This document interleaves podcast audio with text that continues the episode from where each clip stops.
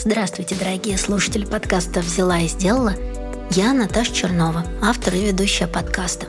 Большое спасибо всем, кто продолжает меня слушать. Большое спасибо новым слушателям, что подписались на наш подкаст. Для меня это очень большое доверие. И недавно я написала у себя в соцсетях, для меня настоящее чудо, что меня слушают не только мои друзья, родственники и знакомые, но и люди, которые слушают подкасты, любят подкасты. За последние недели на наш подкаст подписалось очень много новых слушателей. Здравствуйте, здравствуйте все и спасибо всем, кто рекомендует и пишет добрые слова о том, что подкаст помогает. Сейчас мы записываем и монтируем специальный сезон подкаста.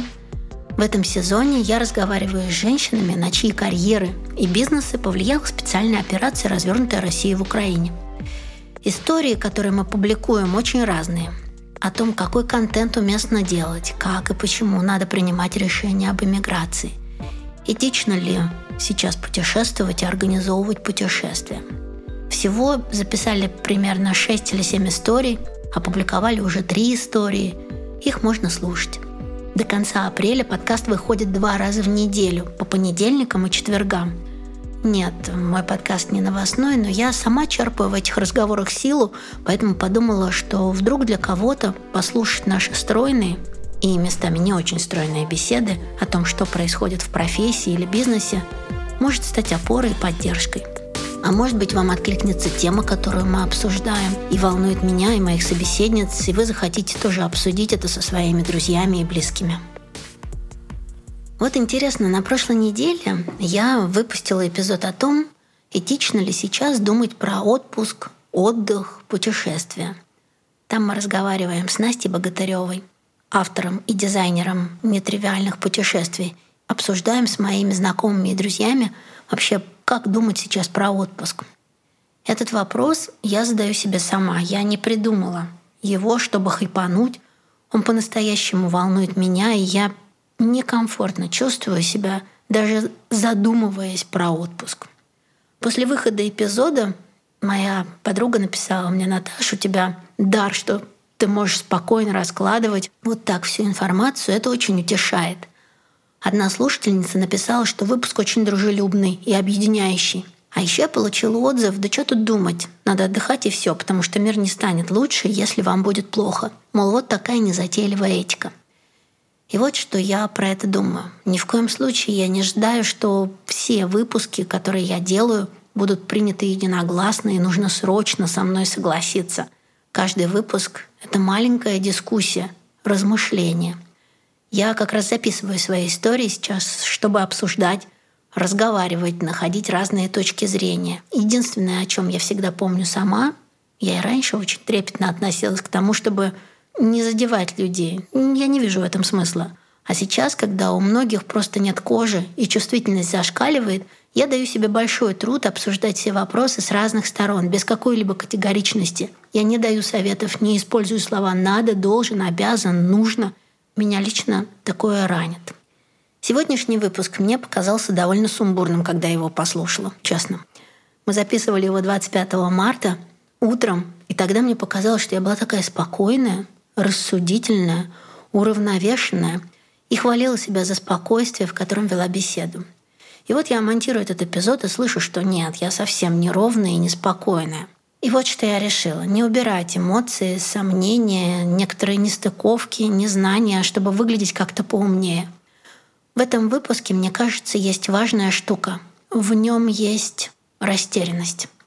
И несмотря на то, что мы с героиней Вероникой высказываем свои точки зрения, мы не уверены до конца, что мы правы, и что, возможно, в какой-то момент нам придется думать по-другому.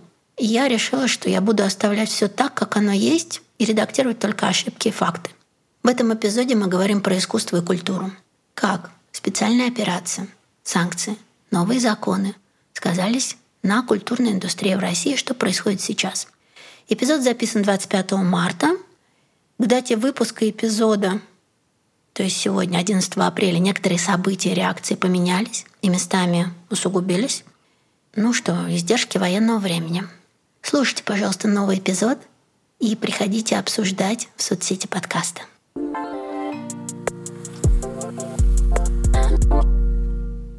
1 меня в гостях Вероника Кандаурова. Да, всем привет. Заметный и значимый специалист по коммуникациям в области искусства. В прошлом, когда мы познакомились, была директором по коммуникациям Московского музея современного искусства, а сейчас, если я правильно собрала информацию, пиар-директор Московской биеннале современного искусства. Все регалии обозначила. Ну, у меня такая, наверное, немножко нестандартная а, карьера, потому что я вообще журналист по образованию. И начинала я работать на втором канале в новостях с Эрнестом Мацкевичусом. И абсолютно случайно попала в журнал «Меню удовольствия», «Меню-магазин» к Наташе и Азамату Цыбоевым. И, опять же, также случайно просто пришла на стажировку в МОМУ в качестве человека, который должен был сделать им Инстаграм. Ну и, в общем, получилось то, что получилось. И когда была пандемия в середине 2020 года, я решила уйти из музея, потому что устала, и времени как-то много уже прошло. Решила, что нужно давать дорогу молодым. И я пришла в искусство и культуру из журналистики. Я работала культурным журналистом э, какой-то период времени и в ТАСе, и на РБК. Просто больше часть времени проработала на телеке. Потом э, случайно попала в музей, случайно там же осталась. И так получилось, что стала пиар-директором. В 2020 году я решила уйти, но с сохранением за собой биеннале, потому что это был проект, которым я занималась очень долго. Но мне было важно это все сделать. Биеннале, естественно, выпало на вот этот ковидный год, когда все то отменялось, то переносилось, то продолжалось, то открывалось, то закрывалось.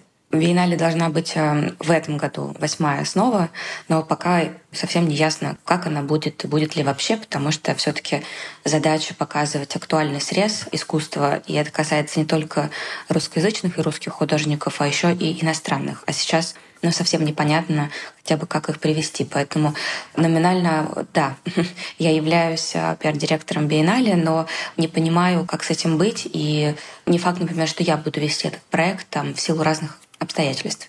А в общем и целом а, я занимаюсь всякими разными независимыми проектами. Например, я делала такую ленд-арт э, выставку в парке Малевича с тремя современными художниками. Э, может быть, видели в новостях или где-то еще в телеграм-каналах вот этот эпичный кадр сверху, когда была такая красная ковровая дорожка, расстеленная по лесу. Вот это был мой проект. А так, еще чем я занимаюсь? Я работаю в Яндекс.Кью, являюсь куратором сообщества гастрономия. И там пытаюсь э, как-то людям рассказывать про э, еду, про потребление, про то, как нужно готовить. Мы делаем какие-то небольшие интервью с шефами. Ну и, в общем и целом, стараемся рассказывать вместе с моим куратором Мариной про то, что еда — это сильно шире, чем нам просто кажется на первый взгляд. Просто получилось, что у меня очень много друзей из ресторанной индустрии, поэтому это как бы хобби, которое стало немножечко работой работой. А последний год я работала довольно плотно в компании Цинципер с Ильей. Тот проект, которым я занималась, вот, получается, наверное, с середины прошлого года, это концепция офиса-бара. Сейчас мы его уже открыли в это удивительное время. А, там довольно понятно для а, иностранного обывателя, потому что в Америке, например, или в Великобритании много таких концепций, когда офис а, работает днем, и вечером он превращается в винный бар. То есть а, как бы зачем строить а, два каких-то домика в городе, если можно все объединить в одном? Ну и в конце концов, кто-нибудь мечтает открыть свой бар, Ой, какая прекрасная концепция. Что-то я пропустила это мероприятие, потому что раньше это просто называлось «бухнуть в офисе». Теперь это полноценный бар, да. Вот сейчас, вероятно, кто-то, может быть, задаст, да и я сама себе задам вопрос, как так получилось, что Вероника у нас не предпринимательница, нет своей компании как таковой в руках, да, предпринимает некие проекты и сопровождает их по коммуникациям. Я объясню, что на днях скролля в Facebook, а теперь у меня это мероприятие не постоянное, а четко по времени утром и вечером, я обнаружила такой пост, который очень прилетел прям в самое сердце. Зацепилась я, естественно, за портрет Вероники. Расскажи сама, что там было написано, потому что у меня просто это вызвало, знаешь, такое мне хотелось тебя обнять, а потом я тебе написала. Вот. Поэтому вот расскажи, что ты там написала, а потом я спрошу, что вызвало, да, почему, почему ты вдруг это решила написать и сделать. Э, я написала, что мы все в жопе, я прекрасно это понимаю, но в этой э, ситуации, в которой мы все оказались, нужно что-то делать. И э, я, собственно, написала, что очень хочу собрать э, людей из разных индустрий, чтобы пообщаться, кто конкретно что делает сейчас, потому что я знаю, что у многих проектов остановились, у многих остановились, но они продолжают работать. И я понимаю потребность общества спустя какие-то разговоры, что очень хотелось именно увидеть перед собой живых людей, которые нашли в себе силы продолжать работать дальше. Так сложилось, что просто сфера культуры была какая-то самая первая, с кем я общалась э, за последнее время, и самая понятная. Поэтому, в общем-то, я предложила всем просто встретиться в одном месте, чтобы одни живые люди поговорили с другими живыми людьми, и рассказали, э, что они делают здесь и сейчас, потому что ну, мы не знаем, что будет завтра, а то, что было позавчера, оно как бы уже, может быть, не всегда релевантно тому, что сегодня. И таким образом состоялась 23 марта первая встреча, на которую ты позвала каких-то уже людей, и это уже было проведено, верно? Да, и на самом деле я долго думала, то есть мне кажется, что сейчас вот то время, которое мы проживаем последние четыре недели, у нас у всех очень похожее состояние, но мы в них не совпадаем, потому что вот, например, у меня на момент встречи я уже настолько долго как бы в этом состоянии была, что мне казалось, что она мне уже не нужна лично мне, потому что я уже со всеми поговорила, но когда я стала писать и приглашать, я понимаю то, что нет, все таки это нужно, как бы я немножко уже впереди, потому что я уже долго в этой ситуации. Но есть еще люди, которые, так же как я, например, неделю назад, и они чувствуют в этом острую потребность. А есть те, кто только-только выплывает из вот этого ужасного состояния, когда отрицание, агрессия, э, гнев, э, беспомощность. Я понимала прекрасно, что, блин, ну значит, как бы надо сделать, хотя бы посмотреть, потому что я, в принципе, живу по принципу того, что лучше сделать и потом уже как-то там жалеть, чем не сделать и жалеть о, о не сделанном. Так и придумалась эта встреча, и идея была в том, чтобы она была максимально неформальной, а, чтобы это была как беседа, как квартирник, ни в коем случае не официоз с микрофонами, с там, какими-то табличками, чтобы каждый чувствовал возможность пообщаться после или во время. И третья миссия, которую как бы, я себе как-то видела, что мне хотелось это проводить в местах, которые точно так же нуждаются в помощи, потому что мне близка концепция того, что нужно продолжать ходить в рестораны, может быть, да, снижать средний чек, но таким образом, например, я даю рабочие места ребятам, которые там работают, и шефам, и всей вот этой индустрии. Нужно ходить в салоны красоты, делать маникюр и педикюр, потому что, ну, если вы делали это раньше, нормально делать это и сейчас, потому что вы точно так же делаете хорошо себе и человеку, который работает вот в этом как бы ну, сервисном режиме. Поэтому концепция встреч была э, в том, чтобы как бы проводить их в каких-то таких независимых местах, которым тоже нужна помощь, в том числе знакомить людей с этими местами, потому что сейчас э, такое время, когда хочется ходить во что-то, может быть, маленькое, камерное, небольшое и новое, и вот таким образом это какая-то большая взаимоподдержка. Я с тобой согласна. Ты знаешь, у меня один из вопросов, который я задаю, с кем вот сейчас встречаюсь, вообще уместно ли работать, этично ли зарабатывать, корректно ли говорить про деньги. Да, если брать в мировом масштабе, то как это думать о том, что у тебя нет рекламодателя в подкасте или у тебя ушел проект, когда вот это вот происходит то, что происходит да, под названием спецоперация — но когда я разговариваю с эм, участницами подкаста, ну и сама размышляю про это, нужно поддерживать эту жизнь, и я с тобой здесь абсолютно согласна, чтобы люди могли и заработать, и продолжать свою работу, и вытащить нас всех, в том числе и в нашей стране, и не в нашей стране, из той жопы, как ты корректно сказал, в которой мы сейчас оказались. Давай тогда ты расскажешь, как прошла эта встреча. Я знаю, когда мы с тобой вчера списывались, ты сказала, что ты после этой встречи лежала в лёжку, и я понимаю, что это у тебя забрало очень много энергии. Ну и когда в одном месте э, собираются люди, у которых что-то произошло не со знаком плюс, плюс, плюс, а со знаком плюс, минус, минус, плюс, а еще, наверное, больше минусов, то, наверное, это такое энергозатратное и ресурсно затратное. О чем вы там поговорили, кто был, где вы собрались? Ты знаешь, наверное, что ты из всего этого вытащишь? Ты сама и что ребятам удалось из себя вытащить, и вообще для чего это получилось? Получилось ли это сделать для того, для чего ты это все собрала? Мне кажется, да. Мы точно не успели обсудить все, что хотели, потому что накопилось много вопросов. Но что меня, например, удивило, что я, в общем, в целом планировала, что ну час мы поговорим. Правда, у меня было много спикеров, а, семь. И я сначала тоже думала, много или мало, но я поняла, что как бы, моя задача была собрать, скомпоновать э, набор людей таким образом, чтобы они все были разными. Но в том плане, что мне не хотелось собирать исключительно государственные музеи и, например, директоров музеев. Первая тема у тебя была искусство и культура, или как ты ее обозначил? Вот первая встреча под какой-то ну, куль- культура. культура. Даже не просто искусство, да, просто культура. На ней присутствовали э, Саша Лекомцева, идейный вдохновитель, основатель галереи Сэмпл, онлайн-галереи Сэмпл и ярмарки Блазар. Сережа Сдобнов э, является куратором э, публичных программ в кинотеатре «Пионер». Юля э, Никулина, она директор э, фонда Дианы Вишневой и фестиваля «Контекст». Виолетта Рушева, специалист по связям с общественностью и ведет очень много международных проектов в Государственной Третьяковской галерее. Ника, пиар-директор, Даша, пресс-секретарь Google-центра. То есть вот у нас была такая компания, и я еще позвала Наташу Крючкову. Она выпускающий редактор сайта Art Newspaper Russia и также ведет свой канал «Я поведу тебя в музей», телеграм-канал. И мне как раз было важно собрать разных представителей, потому что, опять же, директорат не сможет мне сказать столько, сколько он мог бы сказать, а мне нужны были именно живые люди, которые физически занимаются некоторыми процессами. Это раз. А два, что э, мне было интересно послушать мнение большой государственной институции, такой как Третьяковка, потому что у них другие источники финансирования, другие типы проектов. И, например, э, взять Гоголь-центр, который тоже государственный, но мы все прекрасно понимаем, какая у них э, повестка, и что, в общем и целом, судьба их не особо балует последние несколько лет.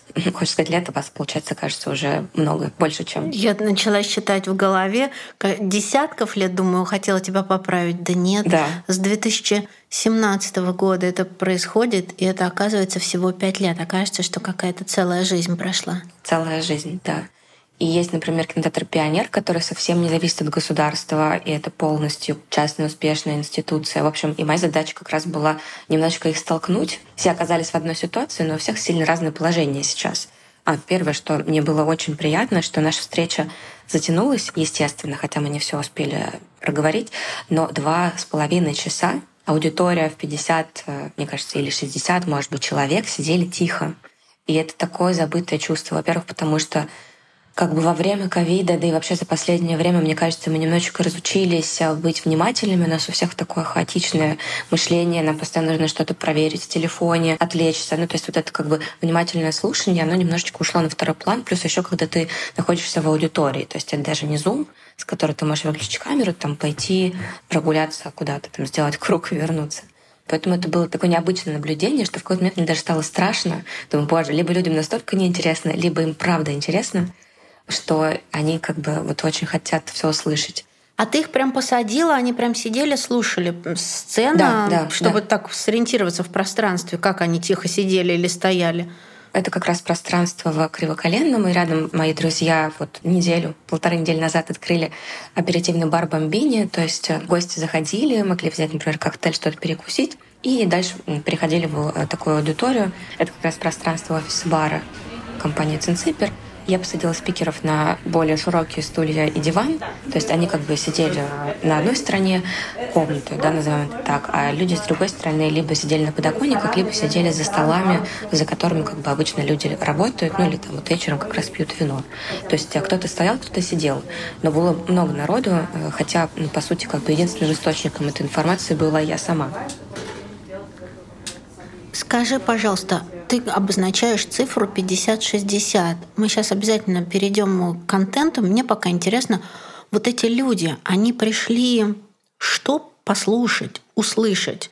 Ты неплохой источник, и у тебя много подписчиков в социальных сетях, и ты, опять же, повторюсь, заметный и человек со своим голосом.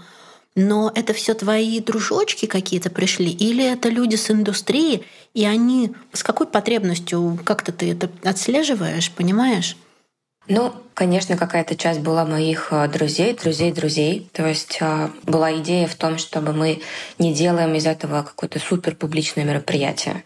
Хотелось, чтобы это был как бы узкий круг знакомых или полузнакомых людей. То есть с кем ты гипотетически мог бы познакомиться там, на каком-то открытии выставки, как раньше, и так далее. То есть там спикеры звали по три, по четыре человека. Были люди из индустрии, которые работают с культурой.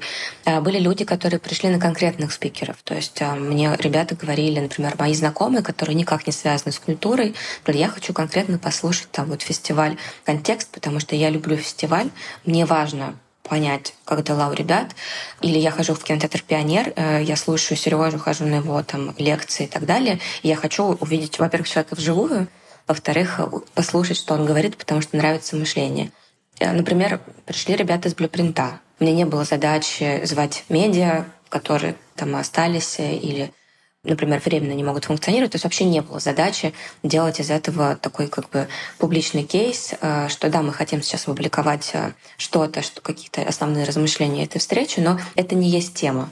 В общем и целом это просто были друзья друзей, знакомые знакомых, которые либо работают в культуре, либо не работают, но они являются ее потребителями условно. То есть люди, которые любят ходить там, в театры, как-то у них это откликнулось. Были те, кто просто пришел послушать, которые никак не связаны с культурой. Например, там ребята, которые работают в золотобывающих компаниях. Ну, вот я так очень условно говорю. И они сказали, нам просто интересно понять, как в другом секторе экономики, что там происходит, потому что нам хочется почувствовать, что что-то происходит, что есть какой-то процесс. Ну и на самом деле такая потребность есть, Вероник, потому что если каждый день на протяжении месяца, а вчера был ровно месяц событий, мы смотрим новости с фронта, с передовой, и банки, и бренды, и какие-то экономические новости, то культурных новостей мы смотрим все из частных соцсетей, из частных аккаунтов. И если Оксимирон отменяет концерт, то мы это видим из его аккаунта. Если Роднянский отменяет кинотавр, то мы это видим из его телеграммы, или не помню, откуда я это уже увидела. Если, например, Дальневосточную биеннале, которая планировалась в этом году. Наконец, она многострадальная, низкобюджетная и очень далекая от Москвы. И спустя пять лет мы запланировали ее провести в августе с Юлей Климко нашли денег для этого и начали уже какую-то развивать э, содержательную часть. И сначала произошли события, потом отозвали бюджет, а потом уже и получили мы от японского куратора, имени я не произнесу, не подсматривая, не буду позориться, получили от него развернутое письмо, что при всем уважении к команде я вынужден отозвать, потому что вот, собственно, события такие. Давай тогда ты мне расскажешь, может быть, тезисно, Какие вообще события произошли, вот что на этом мероприятии, на этой активности, дурацкое слово какое-то, на этой встрече, да, на этом квартирник практически, да, такой. Какие-то, может быть, вы вынесли постановление, решение или какая-то информация, о чем ты узнала, чем поделиться важным, так чтобы немножечко быть в курсе происходящего. Ну, я, наверное, даже начну с себя, потому что, опять же, так как я вела независимые проекты и много работала с алкогольными компаниями, которые все ушли с рынка, и у меня всегда была вот эта сложная миссия работать и с государством, и пробивать какие-то проекты там, работать с брендами так, чтобы они давали больше денег, но без какого-то сильного присутствия.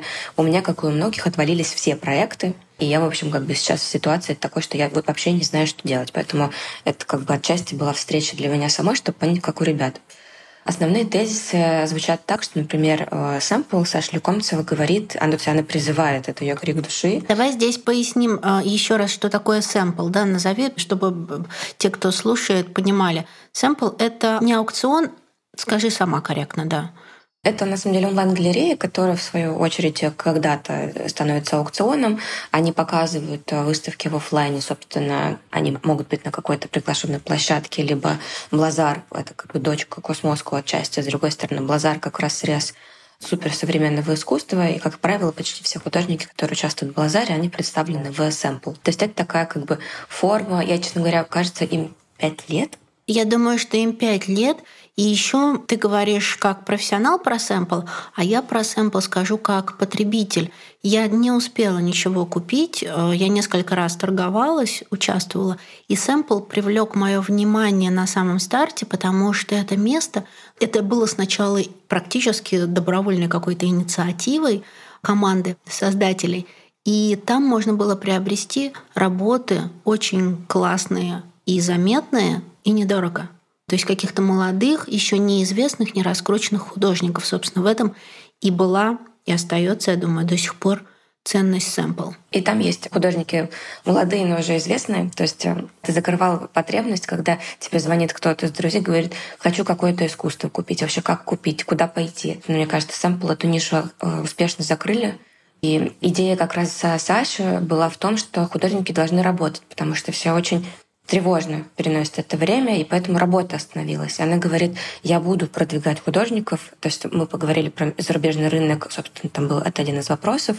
И все мои участники сказали, что, конечно, нужно развивать международный рынок с теми союзниками, которые у нас есть. Естественно, что это Арабские Эмираты, которые всегда были заинтересованы в России, и они считают, что русские — это эксперты в области культуры, особенно современного молодого искусства, поэтому этот коннекшн, он не потеряется, его нужно сейчас активнее развивать. Конечно, нужно, например, больше работать с Китаем. Ну, то есть мы все это понимали последние много лет, а сейчас мы понимаем то, что ну, геополитика так складывается, что с Китаем нужно уметь э, выстраивать отношения, это логичное да, развитие, особенно в условиях того, что сейчас в Европе э, русская культура действительно как бы находится на холде. Хотя, с другой стороны, вот э, девочки из Google-центра сказали, что все их иностранные партнеры и какие-то хореографы, участники говорят, что как только закончится действие, спецоперация, они сразу же приедут сюда на гастроли, и они ждут э, труппу Гоголь-центра у себя в Германии. В этом и была ценность понять, что жизнь не остановилась, что все работают, Просто сейчас это вопрос либо персональных контактов, с кем ты всегда был на связи, и ты сейчас должен с этими людьми общаться и говорить им, какую-то высказывать свою позицию, чтобы они тоже понимали, что мы тут все не как показывают в телевизоре, и не то, как показывают некоторые СМИ да, сейчас. То есть это первый тезис, э, что у тебя должны быть персональные коммуникации, вот все связи, которые у тебя есть. Сейчас очень важно их э, вспомнить, очень важно писать эти письма, очень важно говорить и заявлять о том, что мы чувствуем здесь, какие у нас планы. И второй тезис, что нужно продолжать работать, потому что работа спасает нас от этого тревожного состояния. В случае с художниками, то, что говорила Саша, что ей очень хотелось бы, чтобы художники сейчас собрались наконец-то с мыслями и сделали бы как какое-то художественное высказывание, которое, может быть, сегодня сложно с ним будет работать, но послезавтра или в какой-то перспективе это будет э, как бы слепок нашего времени. Сейчас у меня проблема, что я готова работать с молодыми художниками, я готова там давать им мастерские, готова покупать материалы, а они просто все не могут. Ну, то есть понятно, что она как бы с немножко прагматичной точки зрения, да, как менеджер, хороший менеджер, рассуждает, но я согласна с ней, что, конечно, нужно продолжать работать. Ну, то есть прошло много времени, и мы не знаем, когда это все закончится, какая там перспектива у нас у всех. Но работать нужно. Точно так же говорят ребята из театра.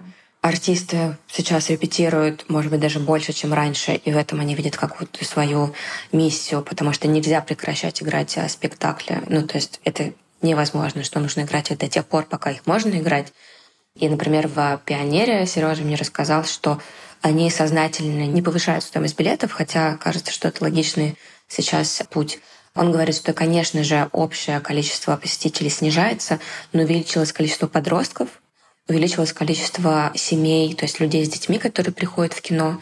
И, например, их детский пионер, как отдельная программа, сейчас цветет, потому что детей как бы нужно куда-то отводить. И они, на мой вопрос, что нас всех ждет, если мы будем смотреть только «Брата 2», Балабанова и Болливуд, он сказал, что это не так. То есть понятно, что есть э, какие-то обстоятельства, в которых кинотеатры не очень свободны.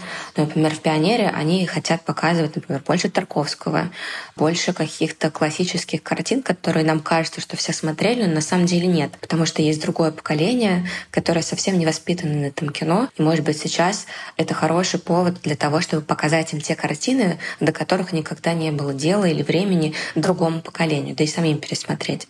То есть это как бы вот общий тренд, что все пытаются как-то свою почву, в которой мы работаем, возделывать, не просто тупо продолжать работать, а понять, что сейчас то самое время, чтобы вернуться в образование, да, вернуться в какое-то просвещение, такой edutainment, но чтобы он был э, ну, таким, да, в кризисных условиях, но тем не менее, чтобы это продолжалось. То есть это у всех абсолютно такая позиция.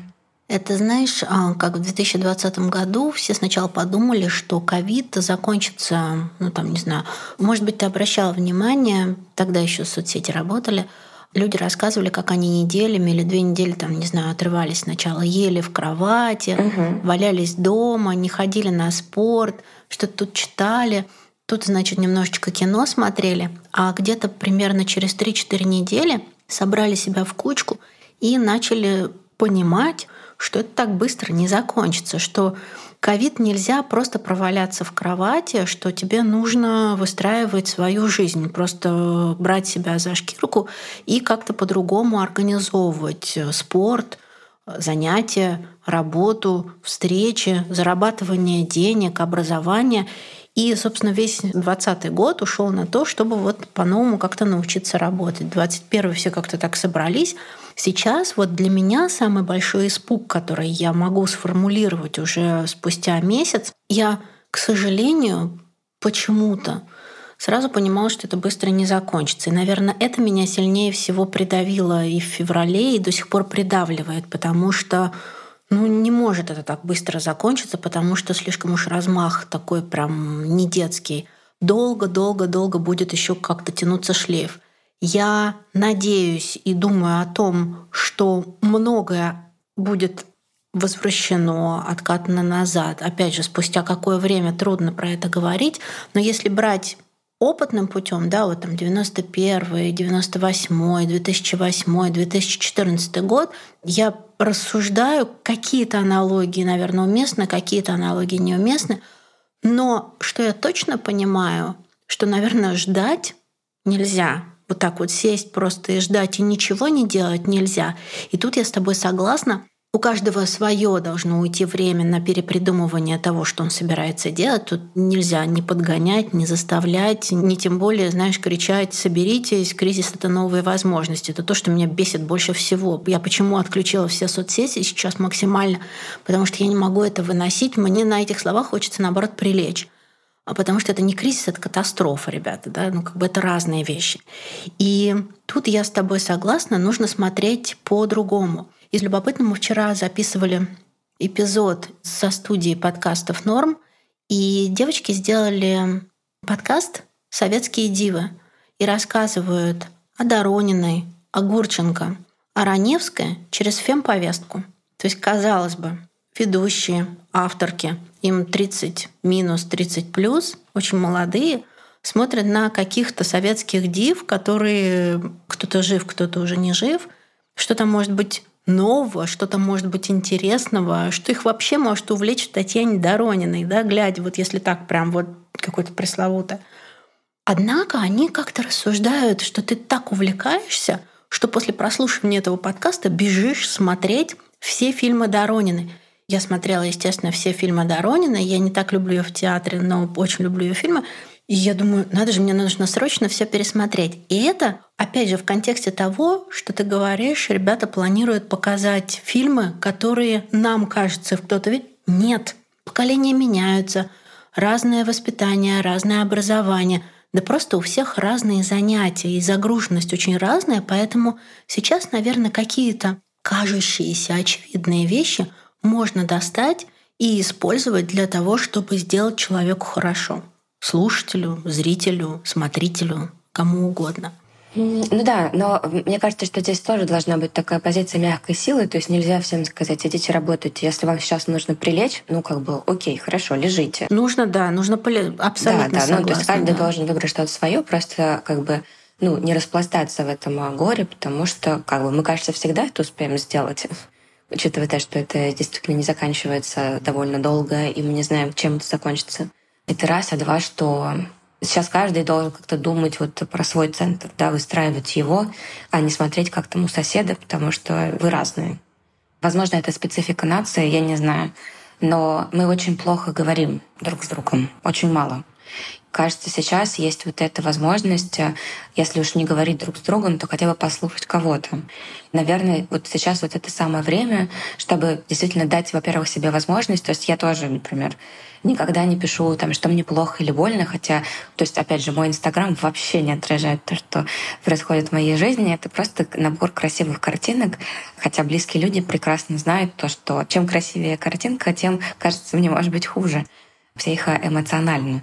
И как раз, мне кажется, тоже сейчас важным ну, не стесняться своих чувств. Ну, то есть мы привыкли, что там я сильная, я справлюсь, не должна показывать слабость, потому что, ну, как-то, вот как это вообще показать, проявить, э, да, что-то. Там же на улице знают, что мы сильные. Не, а как это, я что? Ну да. И здесь тоже был, например, такой момент, что я переписывалась со своими друзьями в других странах. А кто-то из них э, русскоговорящий, кто-то нет, и мы знакомы, потому что мы делали какие-то проекты за рубежом. И как бы я поняла, что мне так хочется, чтобы они узнали мое чувство сейчас, чтобы они поняли там мою позицию. И мне было очень важно, что они мне тоже писали какие-то слова поддержки. То есть я как бы понимаю, что вообще весь информационный фон сейчас — это все какая-то неправда, это сюрреализм, в котором мы никогда не разберемся, где есть э, настоящее, где фейк, но только в общении с близкими людьми или с не очень близкими, но какими-то, с которыми ты когда-то работал, ты можешь вычленить вот потому что вот это настоящее, потому что от человека к человеку вы можете общаться.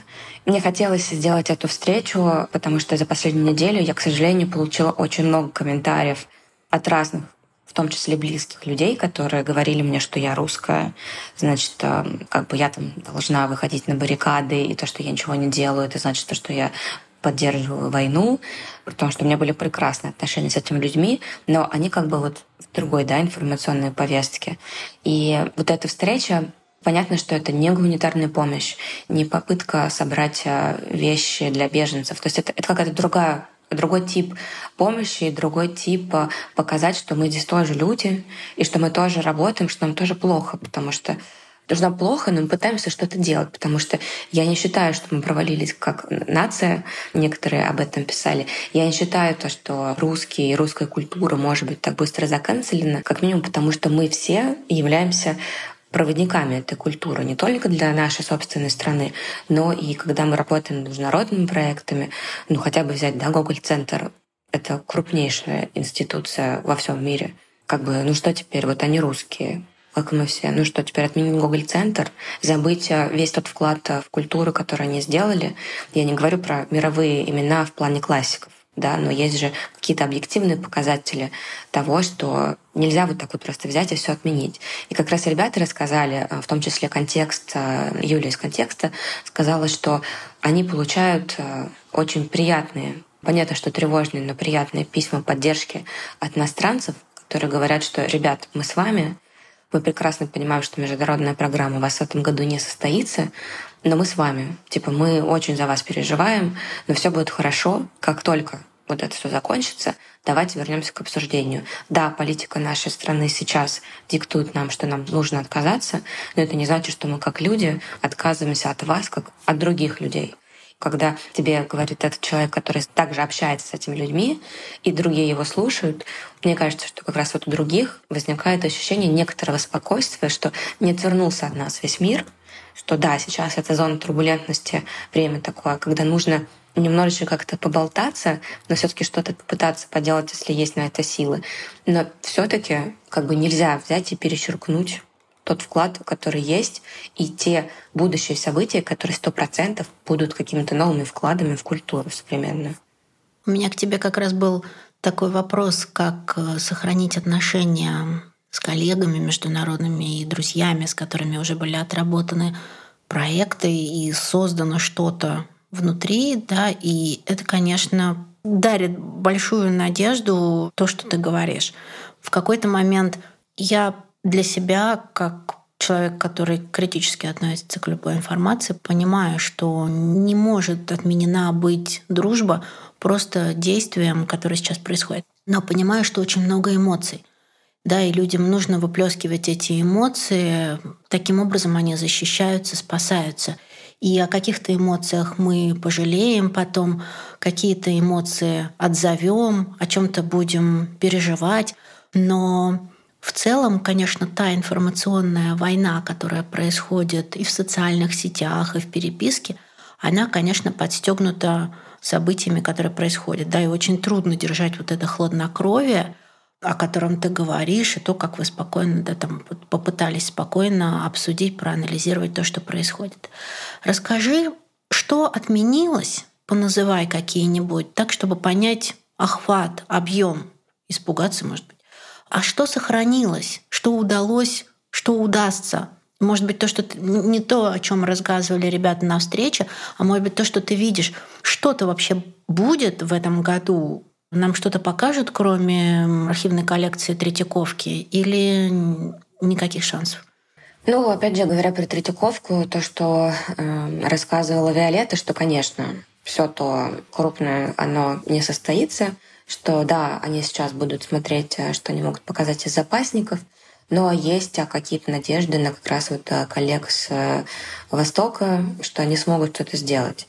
Я знаю, что фестиваль «Контекст», которому 10 лет, они будут проводить его, Юля сказала, при любых обстоятельствах, потому что это важно, потому что есть хореографы, которые готовились к этому.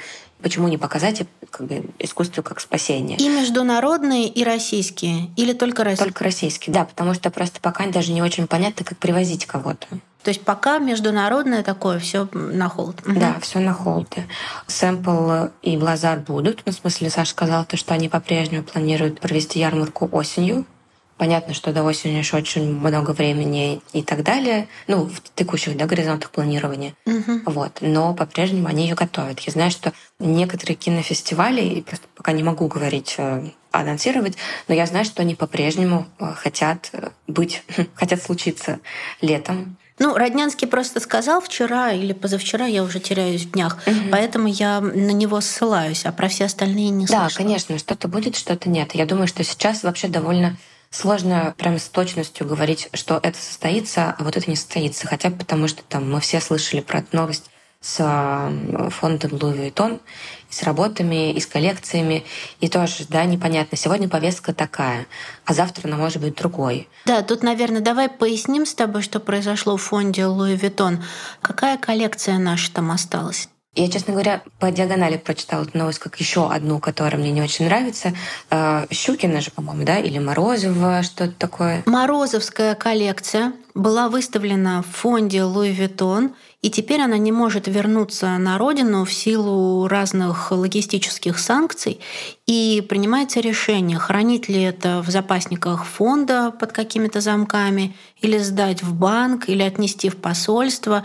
Вот я прочитала тоже примерно по диагонали, но решения там не было. В любом случае, эта коллекция не может as of now, вот сейчас, вернуться домой в силу вот каких-то причин.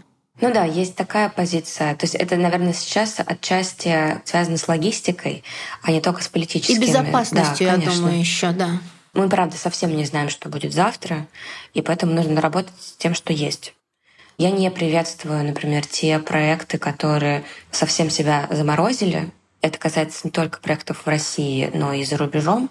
Их тезис в том, что мы ничего не будем показывать, пока идут военные действия. Можешь назвать какие-то примеры? Мне не близка, например, позиция гаража. Они первыми взяли тишину, и это было правильно, мне кажется, потому что до сих пор никто не знает, какой tone of voice нужно, нужно было выбрать, нужно выбрать сейчас и в будущем. Но мне все-таки кажется, что они сильная институция, которые могут возобновить, э, ну, могли бы возобновить, точнее, работу своих выставок э, раньше. Я знаю, да, что там есть проблемы, опять же, с э, Имхов, по-моему, да, это тот проект, который они должны были привести. Но мне кажется, что вот прям так закрываться, это как раз вызывает какой-то уровень тревожности у людей. Поэтому я рада, что сейчас они открыли хотя бы кафе и книжный магазин. И ребята мне говорили, что вроде как, да, с апреля они начинают заниматься программой, но тем не менее, как бы вот месяц, условно, как-то вот такой провалился, да. Я тоже наблюдала за всем этим, и глубокое уважение вызвало то, что они а, приостановили работу с первого момента и как-то сформулировали свою позицию. Для меня молчание было не так заметным за всеми событиями. Ты вот сейчас обозначила, и я, наверное, для себя это поняла. Но компания, организация, институция с такими ресурсами, и я сейчас не только про деньги, но и связи, и возможности, и влиянием, и голосом, да, наверное, молчать совсем продолжительное время не стоит, потому что, ну да, наверное, становится страшно. Если закрывается гараж, закрывается Третьяковка, Русский музей, Эрмитаж, то что делать нам? Что рыть бункер себе?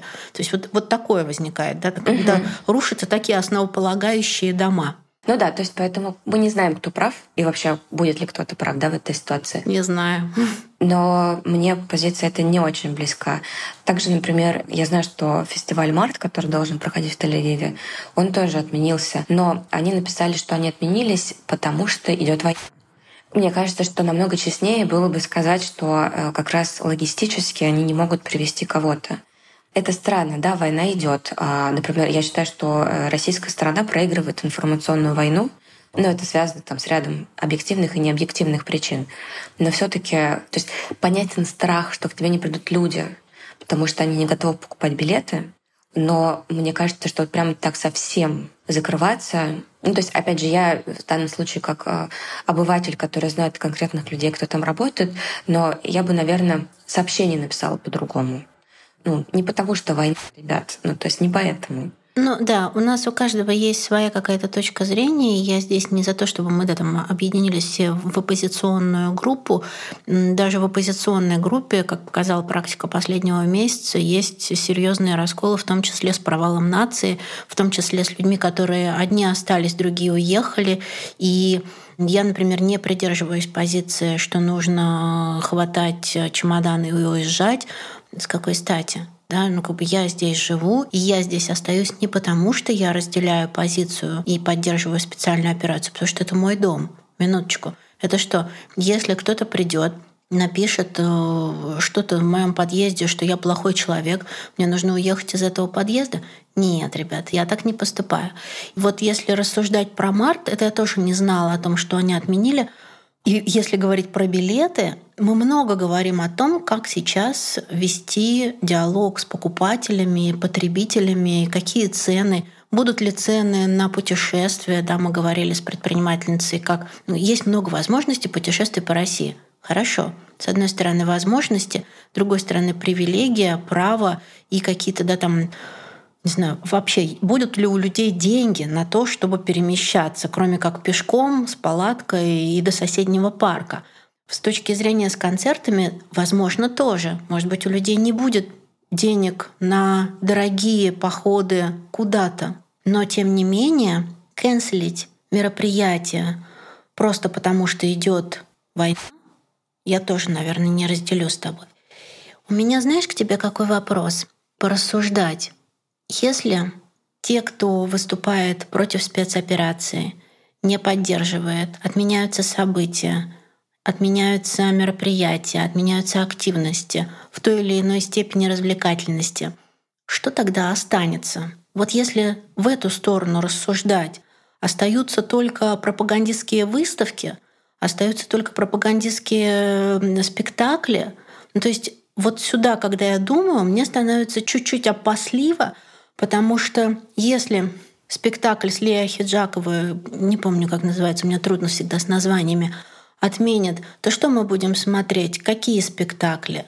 Если «Войну и мир» Фоменко отменят, потому что там есть слово «война», то что мы будем смотреть?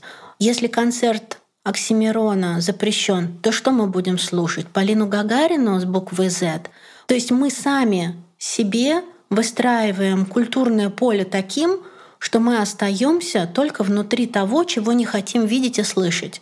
Ну, если такой логикой отмены всех событий и мероприятий рассуждать, вот что ты про это думаешь? Как вообще, к чему это может привести? Ну, вот я как раз и занимаю эту позицию, что нужно работать, а, пока мы все не поехали кукухой. Я это называю главное не пойти в трусах по улице. Вот, потому что, мне кажется, я даже меньше всего боюсь ядерной войны, господи, прости, а вот не поехать кукухой, это правда. Ну, мне кажется, как говорила Шульман, что жизнь не останавливается, она идет.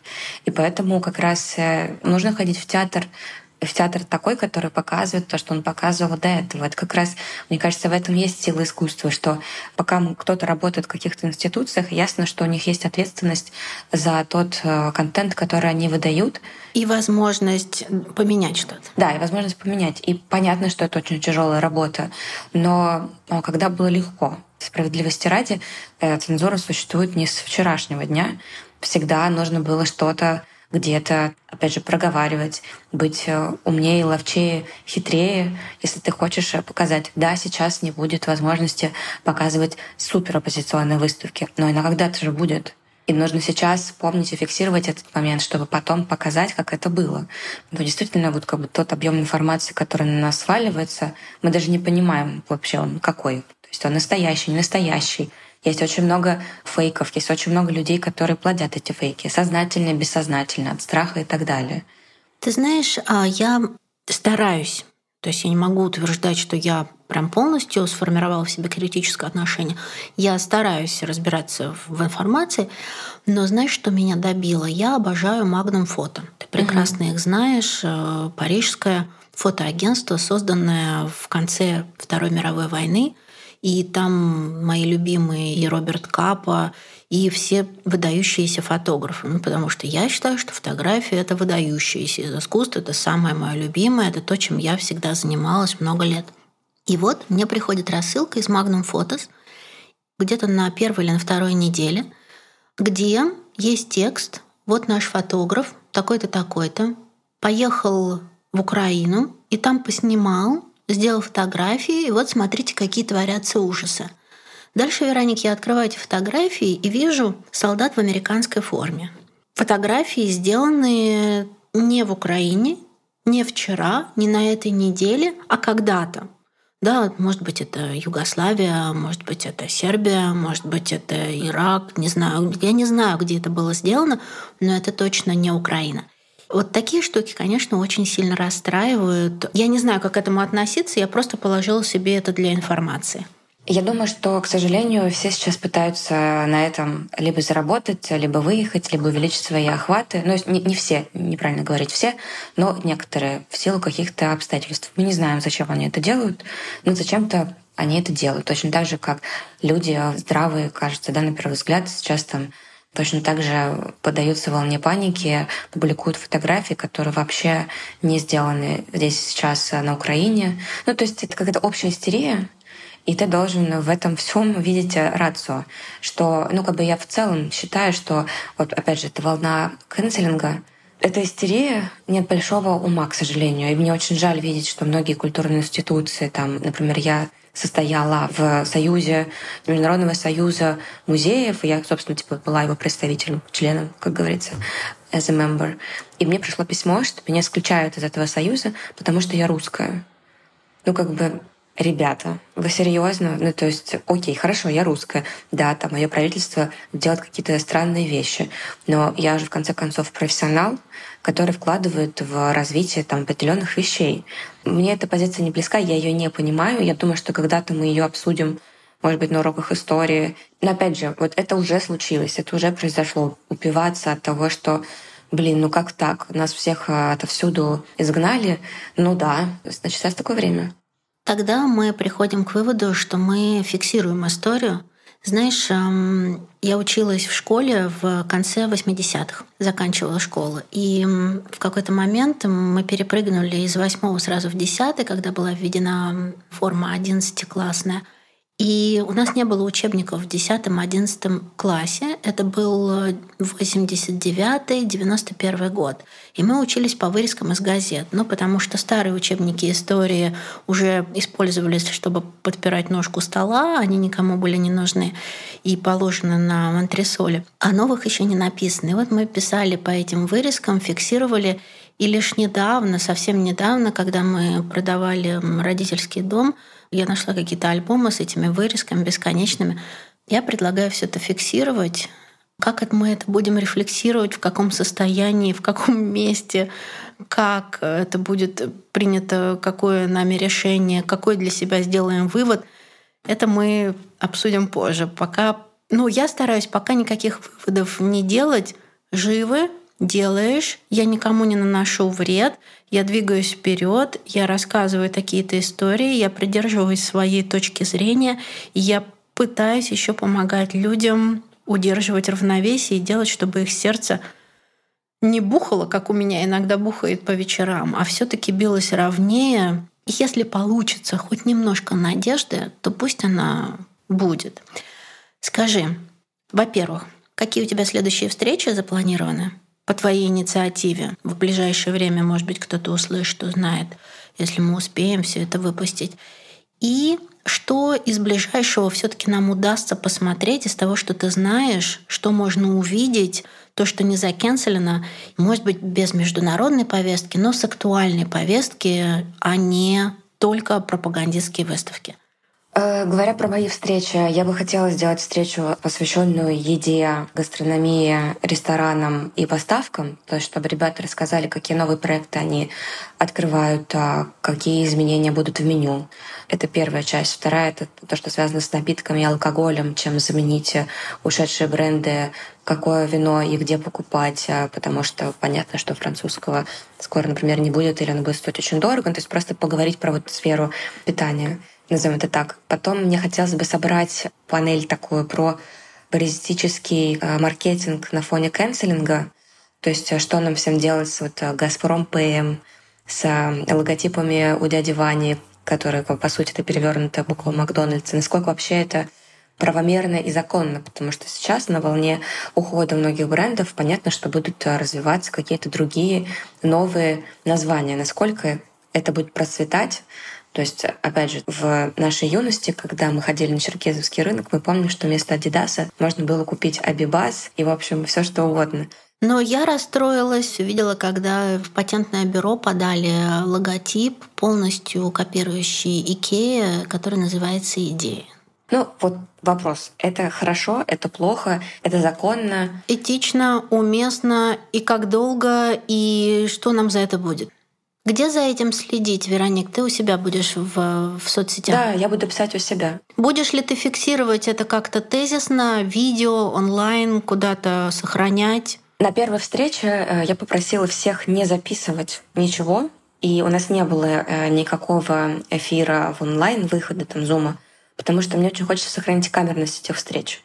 Ну, сейчас много людей все равно очень переживают за те слова, которые они говорят, это раз. Два, что мне не хочется думать, что те встречи, которые мы делаем, они какие-то вот э, программные. То есть, условно, послушал, вышел и начал делать что-то. Нет, это диалог, и это люди искренне делятся чем-то, что им важно. Тогда мы называем это таким закрытым мероприятием для обсуждения, рассуждения на тот момент э, времени, когда вы собираетесь, да, да у которого да, у этого всего нет никакого долгоиграющей цели и долгоиграющего назначения, потому что это, в принципе, невозможно сейчас. Конечно, есть планы, но это не значит, что они все сбудутся. Или попытаются, да. Да, поэтому, говоря про выставочные проекты, ну вот Третьяковка открыла хорошую выставку Брускина, например, и следующие проекты точно будут пока что-то из коллекции и точно будут объединяться с теми институциями, которые могут что-то еще показать. Собственно, ну да, вот фестиваль э, Диана Вишневой будет осенью, Блазар тоже будет осенью. То есть многие просто переехали на осень. То есть то, что должно было быть летом, оно съехало на осень. Но я знаю, например, что, кажется, будет фестиваль «Форма». Они тоже говорят про то, что они не собираются отменяться. Кинопоказы, например, Питфильм активно планирует показываться. Завтра, возможно, это будет не актуально. Но э, я думаю, что это все будет продолжаться в какой-то степени. Просто как раз сейчас очень важно пересмотреть те программы, которые есть, и понять, а, что из этого можно показать, а что придется сложить пока что там в ящик. Но жизнь продолжается. Вот э, галерея Куб э, открывает э, на следующей неделе, кажется, выставку у себя тоже с разными-разными маленькими галереями. Ну, то есть что-то как-то идет. Слушай, я как человек, который в своем подкасте топит за регионы и региональное предпринимательство, а сейчас немножко смещается в сторону Москвы, потому что так или иначе все смотрят на Москву, а что-то в регионах будет происходить, потому что, конечно, последние годы много всего было инициировано, запущено, сделано и Магадан, и Владивосток, и Екатеринбург, и биеннале, и выставки, и спектакли, и театры. Все это путешествовало по всей России в той или иной степени размаха. Что-то будет э, ползти в регионы, что-то сохранится или Э, я думаю, что да, потому что есть все-таки те компании, чей фокус всегда был на регионе, то есть это ну, регионы присутствуют, там, условно, того же Сибура и Полиса. Я думаю, что, конечно, они должны будут а, продолжать свою повестку, потому что это очень важно, в том числе поддерживать регионы. Я знаю, что фонд эм, «Второе дыхание» и фонд русского зарубежья тоже они будут продолжать работать и сейчас просто смотрят. Ну, то есть это еще вопрос юридический, да, там, как можно, что можно. Я знаю, что Web РФ, э, который первый попал под санкции, тем не менее, у меня там работают тоже очень умные, талантливые коллеги, которые активно хотят помогать регионам. Это всегда было частью ДНК, условно, этого бренда. И, конечно, они будут продолжать э, делать проекты. Просто сейчас ну, какое-то время нужно, чтобы понять, что вообще физически можно привести, показать, построить, потому что мы пока не понимаем ничего примерно. Я сейчас зафиксирую, и мы это оставим обязательно в выпуске. Сегодня 25 марта. Вся эта информация актуальна на 25 марта, 11 часов утра по Москве.